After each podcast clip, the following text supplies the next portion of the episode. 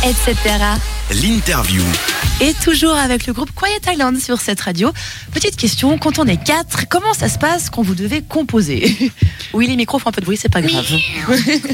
Comment ça se passe, Laurent, quand on doit composer Euh, alors ça dépend, ça dépend des chansons en fait. C'est-à-dire Et certaines, ch- certaines chansons sont, euh, enfin celles que j'apporte par exemple, je fais des démos euh, au préalable chez moi Mhm. avec déjà des voix enregistrées. Ouais. Et puis je les amène au groupe après pour voir s'ils aiment bien. Et s'ils aiment bien, on les, on travaille les voix déjà préparées. mais D'accord. parfois euh, j'ai rien, j'ai rien préparé à l'avance puis on fait ça en, en studio. Mais c'est vrai qu'aujourd'hui, dans le groupe, on est trois à composer maintenant, donc Ouais. euh, on a tous des méthodes un peu différentes. Voilà. Mais, C'est chiant. mais ce qui est le, le moment un peu le plus important, c'est vraiment le moment où on apporte ce qu'on a Voilà. fait au groupe et que ça devient. euh, Bah, c'est vraiment, vous faites chacun un peu de votre côté, puis après on met tout ensemble. C'est un, c'est un petit peu ça Oui, c'est c'est un peu euh, ça. globalement, ouais, quand même. Mais ça passe, le but est vraiment après que, que le groupe s'approprie la- ce que la personne a apporté et que ça devienne quelque chose qui appartient à tout le monde. Quoi.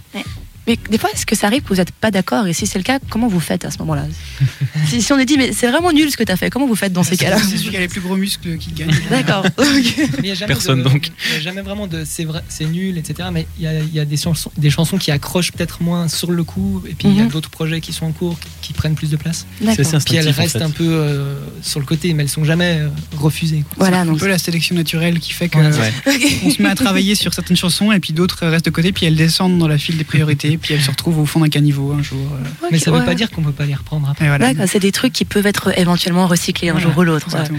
Parce qu'en plus des instruments de base, euh, vous jouez des instruments un peu plus quand même particuliers comme euh, le violoncelle, la flûte traversière ou euh, l'harmonium. Alors, on va faire une pause. Qu'est-ce que c'est l'harmonium Vas-y, Alors Laurent. l'harmonium, c'est une sorte de- d'accordéon sous forme de clavier. Ok, Euh, C'est un petit truc qui se pose par terre. euh, C'est en Inde en fait, c'est- c'est c'est indien. ok, Et euh, ils jouent, ils font tout par terre, donc euh, assis. ok. C'est un, un instrument qui, qui joue par terre, il y a un soufflet derrière qu'on qu'on active, et Ok. puis il y a un clavier.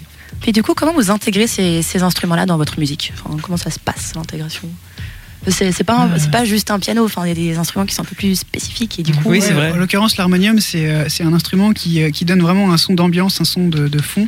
Bah, voilà, comme il disait, c'est un instrument euh, de, de la musique euh, indienne, euh, traditionnellement.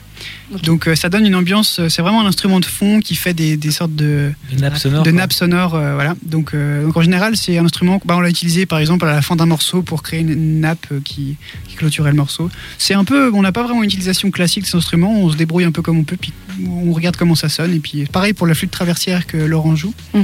Euh, ben voilà, c'est une expérimentation. Et puis il nous a fait une démo avec des petites flûtes traversières. On a trouvé Ok. ça sympa, donc on les a réutilisées. Et, et pour arriver à ce résultat-là, vos, vos influences musicales, c'est qui principalement comme, comme groupe ou comme chanteur Ah non, on fait plus les références. D'accord. principales. On fait plus maintenant. Non, Louise, dis-moi.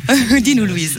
Non, mais on- on n'aimerait pas non plus s'enfermer dans quelque chose en disant toujours les mêmes artistes, mais c'est vrai qu'il y a eu euh, quelques découvertes récemment qui nous ont permis de- d'élargir un peu notre horizon. Oui. Et euh, ben, par exemple, Dis- Dis-nous, on veut savoir. les Foxes, mais il n'y a pas que ça. C'est vraiment un groupe qu'on a beaucoup aimé tous les quatre, qu'on a découvert à peu près en même temps. Sinon, euh, dans la musique plus actuelle, il y a euh, par exemple José González ou Mhm. son autre groupe euh, Junip, ou alors, euh, enfin, pour moi, c'est principalement ça. Et pour les autres, après, je les laisse parler. euh, Coldplay aussi dans les, dans les belles Voilà, années. dans les classiques un peu. Le dernier album de Johnny aussi. pas mal. Voilà, bah, il vient au Paléo, hein, donc c'est bon, c'est dans l'actualité. Non, c'est pas vrai pour tous ceux qui nous écoutent. Ce n'est pas vrai. D'accord, on va C'est retenir, faux. on va retenir les Coldplay, donc c'est un peu plus. non. Bon, en tout cas, on va écouter toute autre chose maintenant. On va écouter Ella Anderson avec Mirrorman. Mais ne bougez pas, on revient juste après pour parler, pour parler de vos dates de concert.